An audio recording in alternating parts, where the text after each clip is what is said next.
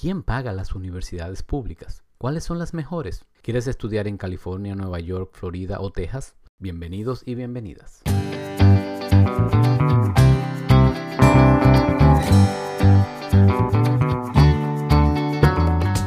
Yo soy Mirna Carrillo de Dallas, Texas. Leonida Santos desde New York. Harris de San José, California. Yo soy José Bello de Tampa, Florida. Y esto es Familia, High School y el Futuro.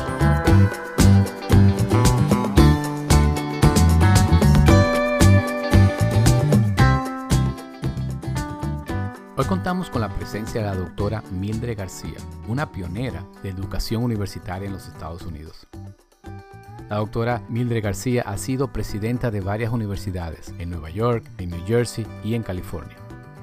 En algunos casos, la doctora García ha sido la primera latina y mujer en los puestos que ha ocupado. Actualmente, ella dirige la Asociación Americana de Universidades y Colegios Estatales, esta organización trabaja por mayor acceso y oportunidades para los estudiantes que van a colegios y universidades públicas en los Estados Unidos. En este episodio la doctora García nos hablará de su trayectoria profesional y académica, empezando en New York, California y ahora en Washington, D.C. Nos explicará los sistemas universitarios públicos de cuatro estados importantes del país. Y al final nos dará consejos muy importantes para padres y madres de estudiantes latinos que quieren llevar a sus hijos a las universidades. Escuchemos.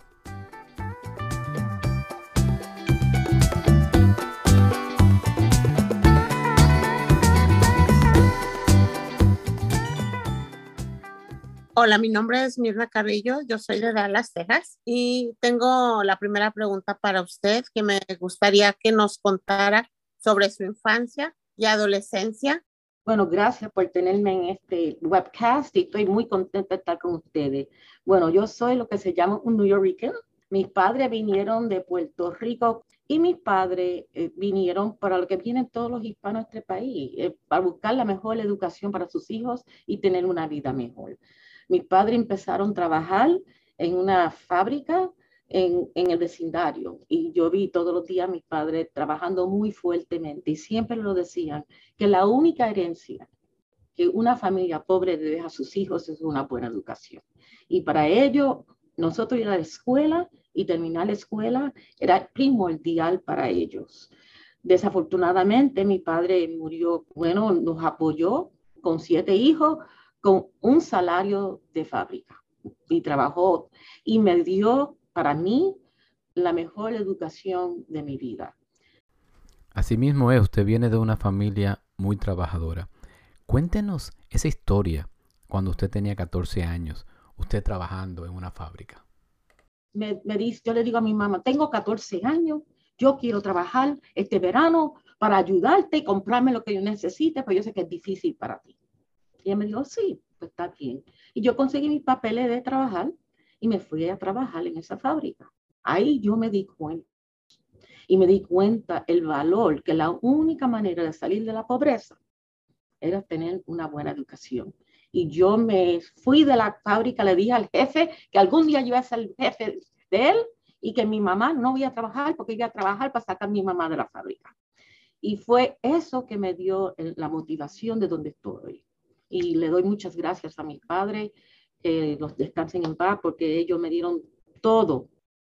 Qué buena esa historia, qué buena esa historia. ¿Y, y de qué parte de Nueva York se estuvieron ustedes? Nosotros estuvimos en Brooklyn, en, al lado de todas las fábricas. A gente que conocen a Brooklyn, hoy en día se llama Dumbo. Pero se llama Dumbo porque ahora es muy shishi.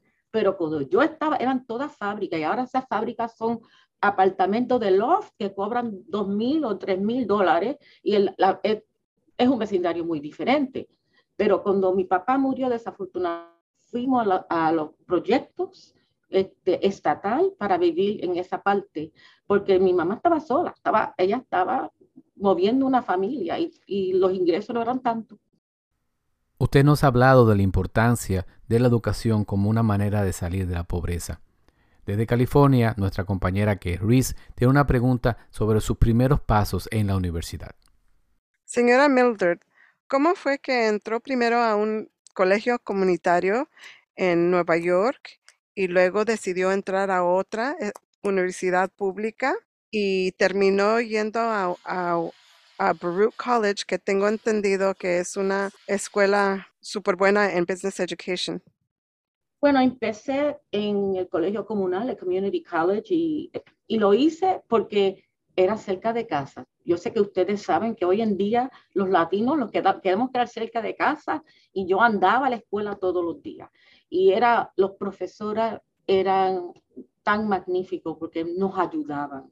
Ellos nos decían qué hacer. Bueno, tenía un profesor ciego que yo llegué tarde un día y me dice, Miss García, llegaste tarde y me conocía por los pasos de los pies, pero él hablaba de la literatura en una manera que yo me enamoré y los profesores, yo podía trabajar porque yo siempre trabajé cuando estaba en la universidad por, por ayudar a mi madre y ayudar, ayudarla a ella. Y para ese tiempo yo tenía también trabajando y podía conseguir un trabajo, pero un, todos los profesores y las personas que yo trabajaba en el, en el recinto me dijeron, tienes que seguir tienes que seguir, tú tienes el, la pasión, la inteligencia, puedes seguir. Y tengo un libro ni todavía de una profesora que me escribió en, en un Tesores, que es un libro de inglés, que me dice, para una señorita que algún día va a llegar lejos, todavía para aplicar a Baruch College. Y Baruch, porque quería, yo estaba pensando, hoy en día para los estudiantes hay tanta gente que pueden ayudarte saber las opciones que uno puede estudiar. Cuando yo fui no habían tantas personas que me daban esas opciones y yo creía que hacer business education me salía de la pobreza, me llegué a ser una maestra y ahí, así fue. Entonces fui a Baruch, muy buena escuela también. Al terminar encontré trabajo de profesora, no en Nueva York, porque para ese tiempo no había espacio para profesores, no tenían, tenían que ir a Westchester una hora y media o dos horas todos los días para dar clase en una escuela católica, en, una escuela superior. Y ahí fue que empecé a pensar um, que, que sí, seguiría para mi maestría y mi doctorado. Entonces fui a New York University trabajando de noche en New York University, pero las escuelas privadas en ese tiempo daban opciones para ir a la escuela los fines de semana y también por la noche y para yo poder pagar las cuotas tenía que buscar trabajo. Y para mí New York University, y lo mismo con uh, Teachers College Columbia, yo estaba trabajando de administradora allá en una universidad, pero yo iba de por la noche, los fines de semana, para, para terminar mi doctorado. En su caso particular, usted navegó de escuelas públicas a escuelas privadas. Tenemos una pregunta de Leonidas Santos de Nueva York sobre este tema.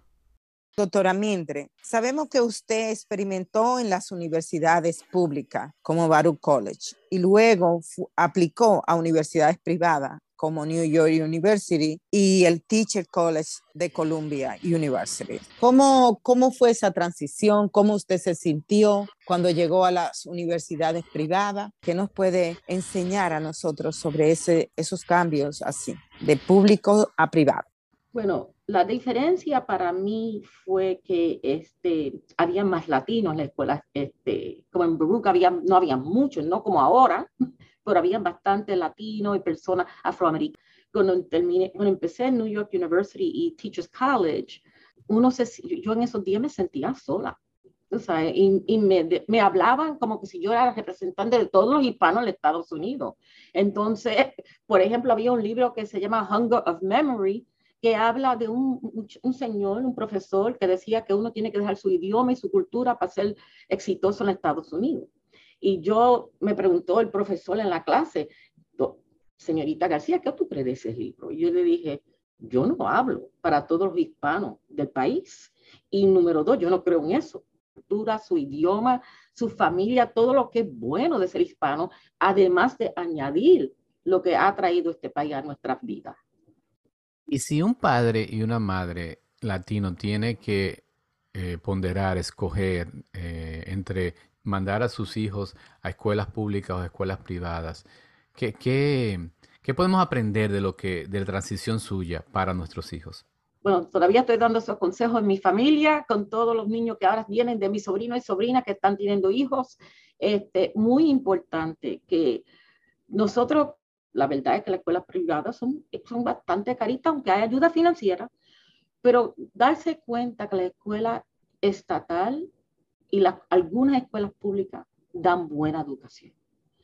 Yo puedo hablar mucho de las universidades, que hay tantas universidades que dan una buena educación, que uno no tiene que coger préstamo, que la ayuda financiera ayuda, uno no se mete en esas deudas tan grandes. Pero lo que tiene que hacer los padres, el hacer, el, el, enseñar, investigar lo que tiene esa escuela, cómo se gradúan las personas, qué es lo, qué es, lo que es bueno de esa institución. Pues una institución, dependiendo de lo que el estudiante está interesado, es mejor en algunas y no en otras. Entonces, hay lo que yo hago el homework, la tarea que tienen que hacer los padres para saber cuáles son las escuelas públicas que no cuestan tanto dinero y puede tener una buena educación después que terminen su bachillerato, el bachelor's degree. Entonces la maestría, el doctorado, si uno quiere seguir y uno puede trabajar a ese tiempo, irse a las escuelas privadas si uno quiere, o si no, también a escuelas públicas. para mí, para mí, para mi situación fue que yo estaba trabajando y la escuela pública para ese tiempo, la maestría era full time durante el día y el doctorado era full time durante el día y no había manera de yo dejar de trabajar, pues yo estaba trabajando para ayudar a mi familia. Definitivamente hay que hacer la tarea, hay que hacer la investigación.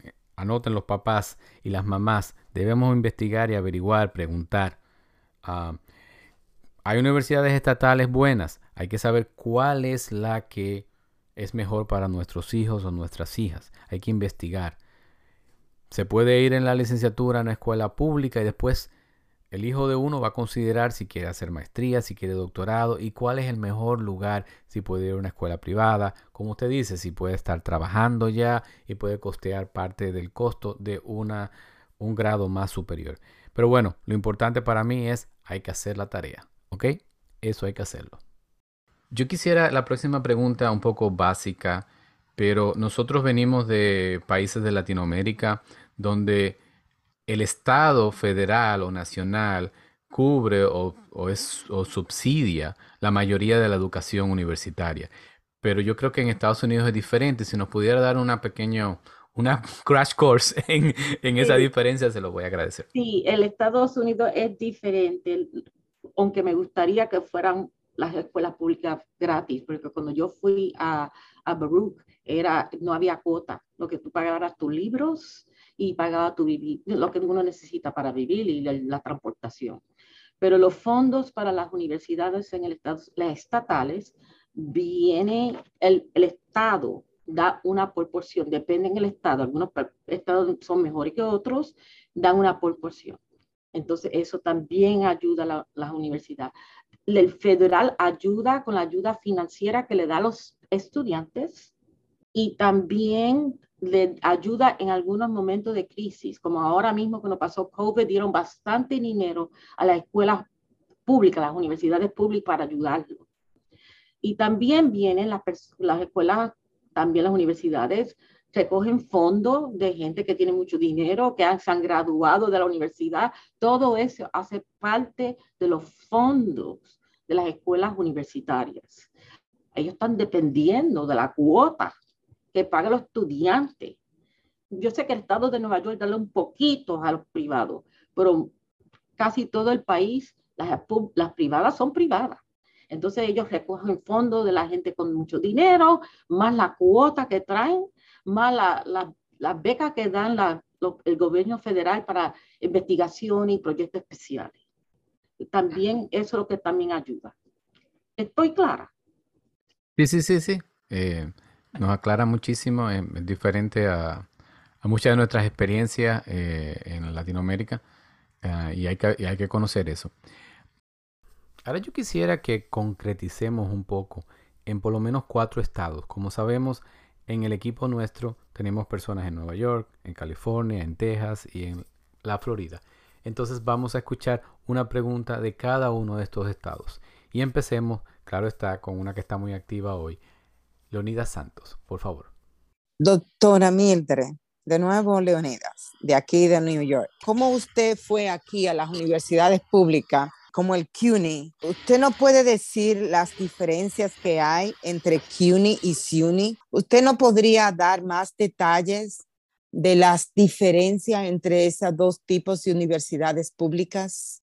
Sí, CUNY y SUNY, la diferencia es CUNY, que se llama City University of New York, que incluye Manhattan, el Bronx, Brooklyn, Queens y Staten Island, fueron creadas. La historia era para crear, para ayudar a la gente que vivía en esos barrios para recibir su educación.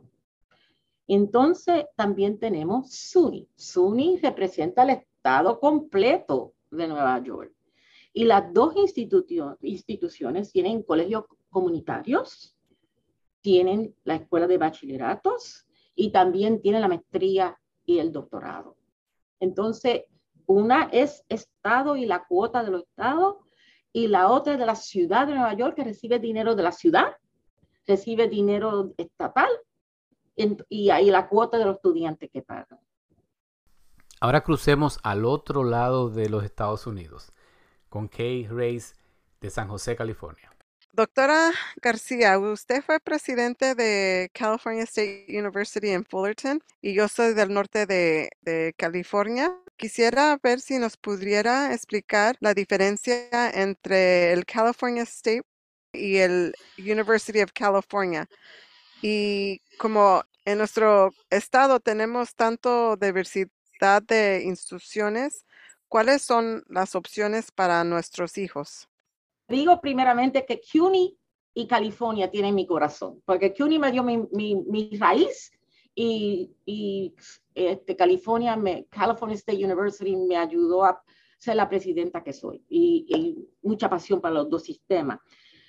Hay en el estado de California hay un sistema que se llama la, el plan de maestría, Master Plan, que empieza con los colegios comunitarios, después viene el California State University System y después viene la University of California. Son los tres sistemas que supuestamente están supuestos a trabajar juntos. Entonces, en por ejemplo, si terminan, cuando yo estaba en, la Universidad Fullerton, California State University Fullerton, nosotros traíamos mucho más estudiantes de los colegios comunitarios que hicieron dos años allá y se venían a Fullerton para terminar su bachillerato.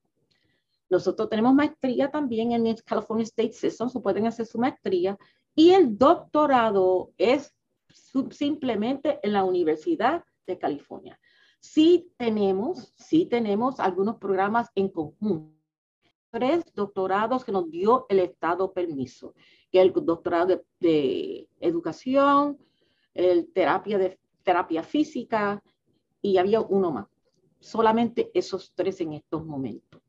Entonces, si una persona quiere ser doctorado en español, se va a la Universidad de California a conseguir ese doctorado o afuera del estado.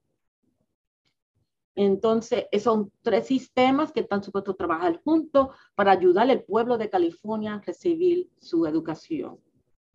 Es la mejor explicación que he escuchado, porque he leído a Wikipedia y todo, y, ahora, ahora es que lo entiendo bien. Bueno, yo no estoy en California. y quiero ah. decir otra cosita a los padres, esto es muy importante. No se lleven solamente por el nombre que es University of California. Investigan, hagan su tarea. ¿Cuáles son los profesores que dan las clases? Son los profesores, lo, que se llaman teaching assistants, que están escogiendo su doctorado, o son los profesores. ¿Cuántos estudiantes hay en esa clase? ¿Cuál es el, el tiempo que le da el profesor al estudiante? Toda esa pregunta, para, porque en California, lo que Nueva York, es que piensan mucho, o la único sitio que yo quiero ir es a la Universidad de California y se olvidan que pueden ir a California State para su bachillerato más económico, reciben un buen degree y se pueden ir más tarde para la maestría o el doctorado o lo que quiera. Pero que haga, se pueden ir directamente si quieren a la Universidad de California, pero hagan su tarea. Tanto estudiantes yo hablé que me, me decían, Yo estuve en UC, no voy a decir qué nombre, porque hay varias, pero yo estoy tan contento porque los profesores aquí me dan más atención, tienen sentimiento por mí, mi progreso, y entonces eso es muy importante para los padres investigar eso. Y esto aplica no solamente a California, sino a otros estados. Por ejemplo, tenemos una pregunta de Miriam Carrillo sobre otro estado importante. Tengo una pregunta para usted, Miguel. Muchos de los padres que, escuchan este programa viven en Texas. ¿Nos podría explicar brevemente las diferencias y las opciones en, en Texas? Es un estado muy, muy grande y tiene seis sistemas, seis. Está el sistema de Houston, the University of Houston System, que tiene cuatro recintos. Y esos se crearon para ayudar a la ciudad de Houston. Entonces está el University of North Texas, del norte de Texas. Tiene tres recintos. También lo que dice, para el norte de Texas. Entonces está el University of Texas System, el sistema que tiene ocho recintos, que para el sistema completo y grados de investigación. Entonces tenemos Texas A&M University System con 11 recintos, Texas State University System con cuatro recintos y Texas Tech University System con cinco recintos. Muy complicado ellos estaban tratando de tener universidades en todas las partes de Texas. Entonces, hay alguna, la investigación que tienen que hacer los padres y los estudiantes cuando están investigando. Algunas son más técnicas, programas más técnicos, en el doctorado, la, la, escuela de medicina, la escuela de leyes, etc. Otros tienen los colegios comunales. Entonces, dependiendo si tú quieres, no te quieres ir muy lejos de tu casa, uno mira a ver a dónde sería la mejor situación para mi hijo o para mí. Es lo que nosotros decimos, find the right match, y consigue la mejor situación donde sabemos que tú puedes progresar. Porque algunos estudiantes quieren esa, esa escuela bien grande con todo lo de fútbol y soccer y básquetbol y todo lo que se sea. Pueden conocer más gente, etc. Entonces uno tiene que hacer cuáles son los programas que son bien buenos. Es un programa que yo quiero, cuál tiene el mejor. Todo eso se tiene que investigar por los padres. Muy interesante eso de Texas y siempre buscar the right match ah, para el estudiante específico. Finalmente yo, yo estoy en la Florida, yo estoy en la ciudad de Tampa. Aquí hay universidades como que es una de las más grandes, entiendo, del país, eh, Universidad de Central Florida, en la Universidad Estatal que está en Orlando. Y también hay otras que son muy relevantes para muchos, muchas historias de muchos hispanos en la Florida, como Miami Dade College o FIU, Florida International University. Hay otras más. ¿Qué nos dice de la Florida para orientar a los padres que estén por estos lados? Si vives en Florida, los estudiantes latinos en casi todos los sitios no se van a encontrar solos, porque hay tantos latinos en las escuelas en Florida que son latinos. Y, entonces es muy importante para saber eso también, porque algunas veces sintiéndote solo, uno se encuentra como aislado algunas veces. Yo aprendí de un, un profesor muy bueno, me dijo una vez, es muy importante que uno se pueda encontrar con su cultura y recibir ese apoyo y ese calor y ese cariño. Y entonces irte para fuera de tu cultura, para aprender de los otros pero uno siempre necesita su apoyo de su, de su cultura, ese calientito que tenemos los hispanos. Entonces, en Florida tienen eso, tienen y también tienen escuelas buenísimas, las que usted nombró son buenísimas. Muchas gracias por esa visión de la Florida. Y es verdad, yo estando en la Florida puedo dar testimonio que en las universidades es difícil no conseguir un grupo significativo de hispanos, sea en el norte, en el sur, en el centro de la Florida. Yo quiero resumir un poco ahora. Hablamos de Nueva York y hablamos del sistema de SUNY y CUNY, uno para el estado, uno para la ciudad. Usted misma es producto de unas escuelas en, de la ciudad del sistema de CUNY. Ah, luego hablamos también de California, muchos sistemas, muchos tipos de universidades y también de Texas. Yo creo que lo importante aquí es hacer nuestra tarea, saber dónde podemos encontrar la universidad que pegue con nuestro estudiante, nuestro hijo, nuestra hija y el futuro de lo que ellos quieren hacer. Hay que hacer nuestra tarea y hay que buscar el right match, como dice usted. Ahora yo quisiera que termináramos con unas cuantas preguntas de temas específicos. Aquí le voy a pedir a Leonidas, a Kay, a Mirna que nos ayuden con preguntas más generales que son importantes tanto para cada uno de estos cuatro estados, pero también son importantes para todas las universidades en los Estados Unidos. Este es un tema que quisiéramos que usted nos instruya de las informaciones que usted tiene sobre la acción afirmativa en, la, en, la, en las universidades en general y qué debemos saber nosotros los padres de la acción afirmativa en las universidades públicas en los Estados Unidos. Eh, este, la acción afirmativa, el propósito era abrir espacio para grupos históricamente excluidos o discriminados de ir a la universidad. Y eso incluye grupos latinos, claramente, los, Native Americans, eh, eh, que estaban aquí en el principio de este país, y los afroamericanos. Que no sean solamente el examen SAT, el SAT que dan, pero otros medios, porque sabemos que ese, ese examen puede perjudicar a nuestra gente. Y salió por eso.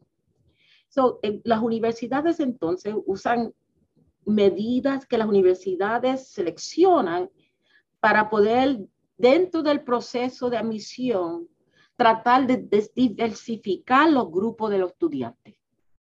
Todos los estudios que han salido dicen que para las soluciones del país, para soluciones en fábrica, para soluciones en negocio, es mejor tener diferentes perspectivas y no tener una perspectiva de un grupo solamente.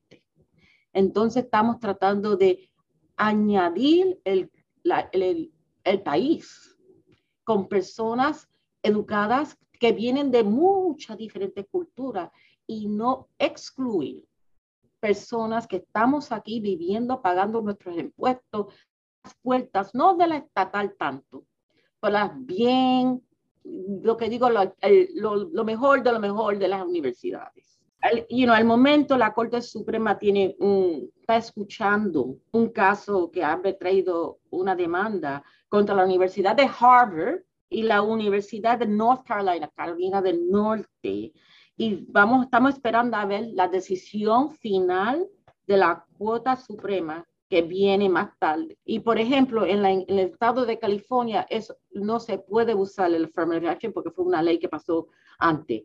Bueno, ya aprendimos un poco más sobre el origen de la acción afirmativa. Muchísimas gracias por eso. Ahora tenemos que esperar, probablemente cuando ustedes escuchen ya este episodio, la Suprema Corte habrá dictaminado su decisión sobre los casos de uso de acción afirmativa en Harvard y en la Universidad de Carolina del Norte. Pero hay otro tipo de universidades que tienen como vocación, misión y enfoque ayudar a los hispanos. Por ahí viene mi próxima pregunta. ¿Nos puede explicar, doctora, un poco sobre las universidades públicas que son designadas como HSI, Hispanic Serving Institutions? ¿Qué beneficios tienen estas ah, universidades para nuestros hijos? Esas instituciones están nombradas HSIs porque tienen mayoría de estudiantes que son latinos. A eso, eso es la designación. Entonces tienen que tener, la ley federal requiere que tienen 25% de estudiantes. Algunas son buenísimas. Voy a ser bien clara con los padres. Algunas han cambiado su manera de ser para poner atención a hispanos y a otros estudiantes para ayudar a ese estudiante a llegar a su meta de recibir su diploma. Y la mayoría de estas instituciones son las de Estado, son muy pocas que son privadas, que son HSI. Y estas instituciones educan de los 3.5 millones que hay, 2.000.2 millones de estudiantes hispanos, que es bastante, porque sea HSI, yo, soy bien clara, creo que es porque soy puertorriqueña y soy de Nueva York, bien clara. Las HSIs uno tiene que mirar que si en sí son sirviendo al estudiante hispano. Sí, gracias por eso. Sí, hay que seguir educando a la comunidad hispana en este tipo de universidades y y siempre hacer nuestro homework, como dice usted, para ver una y otra, aunque tengan la designación, al final al cabo, cuál es el servicio que le dan a nuestros estudiantes. Doctora Mildred, esta pregunta, ya que usted es la presidenta de la American Association of State College and Universities, nosotros quisiéramos saber de qué manera o cuáles temas ustedes manejan para ver en beneficio de, lo, de los estudiantes o de las comunidades hispanas en, en este tipo de, de, de asociación. ¿Cómo beneficia a nuestros hijos? ¿En qué se fundamenta? ¿Cuáles son? ¿Cómo trabaja esa asociación? Bueno, número uno, este, nosotros apoyamos y abrogamos por las escuelas estatales de la región, que somos, tenemos casi 400, 400 instituciones, Puerto Rico y, y Guam también, ayudar en el gobierno, traer más dinero para estas instituciones. Por ejemplo, ahora mismo estamos trabajando, esto ayuda mucho a los padres, la beca financiera Pell, subirla y hacerla más, más que nos den más, darle el doble de lo que están recibiendo. Número dos, también empezamos a ayudar a las personas que están interesadas a ser administradores en las universidades regionales. Tenemos un programa que se llama Millennium Leadership Institute y empezó hace 20 años, 21 ahora, sí, 21, sí, 20, 21 años, y eso quería diversificar los, los presidentes de estas universidades. Yo en, empezó en 1999, yo entré a ese programa, me gradué de la primera clase y fui la primera que me me hice presidenta. Y eso para mí es, ese programa tiene mi corazón porque hoy en día tenemos más de 175 personas diversificando a la presidencia. Y los estudios enseñan que cuando los hispanos, afroamericanos, que, que sea de esos grupos, ayudan al estudiante y tienen pasión porque ellos mismos han pasado eso. Y además, el estudiante ve gente como ellos ser presidentes de universidades. También tenemos becas y tenemos programas para ayudar al estudiante a poner el, estudiante al centro y cómo mejorar. Entonces, las instituciones que trabajan con nosotros y la Fundación Gates nos dio mucho dinero, es tener lo que tenemos límites y, cuotas. ¿Cuánto ha graduado y por qué o por qué no? ¿Y qué estás haciendo para ayudar para que ellos sigan estudiando? Y es un programa que tiene muchos años y trabajamos con instituciones para eso.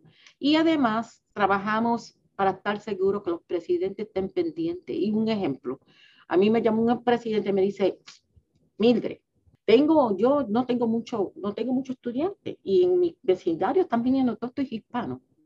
Entonces nosotros ayudamos a esos presidentes para conocer nuestra cultura, qué es lo que los, para oír de las familias, lo que ellos necesitan para ayudar a los padres.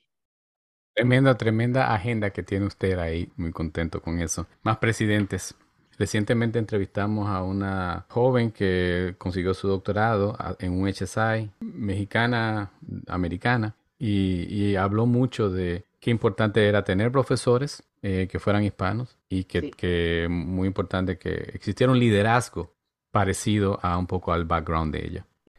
Doctora García, siempre pedimos consejos finales. Para eso tenemos a Miriam Carrillo de Dallas, Texas.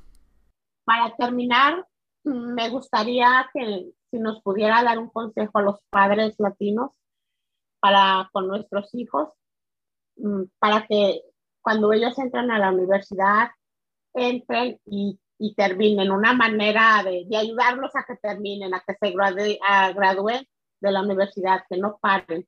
Número uno, estén pendientes de los cursos que los estudiantes están en la escuela superior, que están tomando los cursos necesarios para entrar a la universidad estatal, porque habla mucho del estatal en este momento. Hay unos requisitos que tienen universidades. Busquen a ver dónde ustedes creen van a ir sus hijos. Por ejemplo, si es CUNY o SUNY, o sea, California o Texas o Florida Algunos piden lenguaje y nosotros tenemos esa aventura que tenemos, podemos hablar los dos, el idioma y también la, la ciencia. Pero hay algunas cosas que tienen específicamente para entrar. Lo que tenía California, que no sé si no, todavía lo tienen, que para mí nosotros íbamos a las iglesias, a los centros comunales, íbamos nosotros con un póster que decía, en el sexto grado, tus hijos deben tomar este, estos cursos. En el séptimo, estos cursos. En el octavo, este curso, hasta, padre, pónganlo en la nevera. Pregúntenle a los hijos, ¿ustedes están registrados en estos cursos? Y ten seguro que los hijos están dándole atención a eso. Número dos, hay ayuda financiera. No, se no oigan lo que dice el, los periódicos y la televisión, que es muy caro. Las escuelas públicas son, son razonables y hay ayuda financiera. Y los, los padres hispanos tienen que estar pendientes todos los días los, los, los padres están dejando, los pobres, estamos dejando dinero en la, en la mesa, porque los padres le tienen miedo. Busquen ayuda para el fast food y no se lleven que es muy caro. Es caro, pero recuérdense, el carro, uno compra un carro porque lo necesita. La educación te va a llevar muy lejos. Por ejemplo, hay instituciones, en California creo que 6.500 pesos por el año, la beca federal, tiene la beca estatal y te ayuda a buscar College Work Study si lo necesitas. Entonces, todo eso es muy importante, que no le coja miedo al dinero. Número tres, le digo, este, envuélvanse, envuélvanse. Yo, este, en California específicamente, porque pasé 12 años allá, yo tuve una función que se llama Es el momento con Univision. Y teníamos todo en español para educar los padres, cómo entrar sus hijos a las universidades. Parents Institute for Quality Education. So, tienes, e, es, es primordial de estar pendiente, que algunas veces hay gente, desafortunadamente, que no ven el progreso que puede ser nuestro pueblo. Y yo fui una de esas personas que yo estaba en la escuela superior, que me dijo la, la consejera, tú no vas a llegar a la universidad. Yo dije, yo te voy a enseñar. Que desafortunadamente hay gente que no son, no son con nuestro pueblo y nosotros tenemos que estar pendientes de nuestros hijos. Muchos hispanos no queremos coger préstamos o no queremos que nuestros hijos cojan préstamos. ¿Qué le dice un papá que tiene esa, esa duda? Dependiendo de la situación y que no sea una cantidad grande para... Por eso que yo digo a los padres pobres, miren a los colegios estatales porque son más económicos y dan buena educación. Yo no digo que las escuelas privadas son magníficas y tienen tantas cosas más que tenemos las públicas, pero la realidad es que uno va a, uno va a estudiar y a progresar y tener una carrera. Y eso lo puede tener en una escuela pública. Y, y hay tantos ejemplos. Yo fui a las escuelas públicas hasta que estaba trabajando y me fui por la maestría y me fue muy bien. Y todavía siguen estas instituciones muy buenas. Entonces le digo a los padres, si es una cantidad que sea, que no sea, que sea razonable. Y hay, si hay muchas personas hoy en día que no habían cuando yo estaba, que pueden ayudar al padre mirar qué es lo que es y también mirar en qué programa de estudiante se está preparando. Por ejemplo, me da mucha pena decir, si tú vas a ser un maestro, el salario en esto, mucho de nuestro estado no es lo que debe de ser.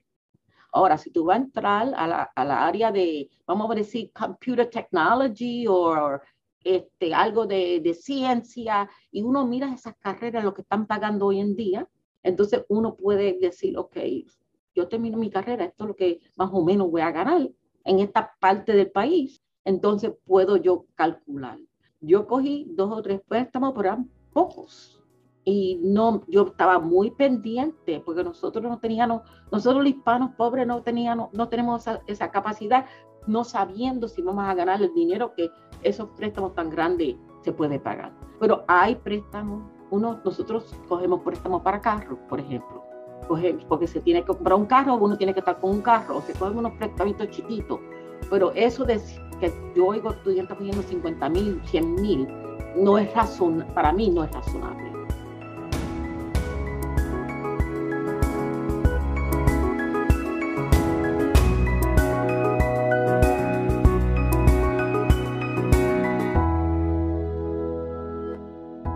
Muchísimas gracias a doctora Mildred García, aunque usted no quiere que yo le diga doctora, pero bueno, ah, muchas gracias, es un honor para nosotros.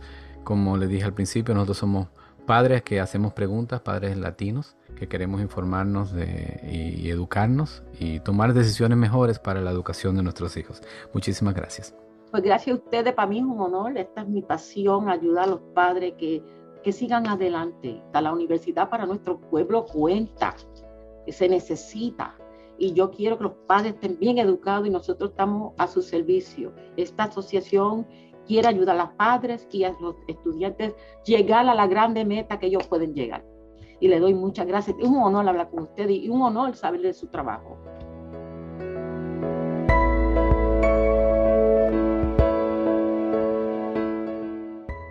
Así termina nuestro episodio.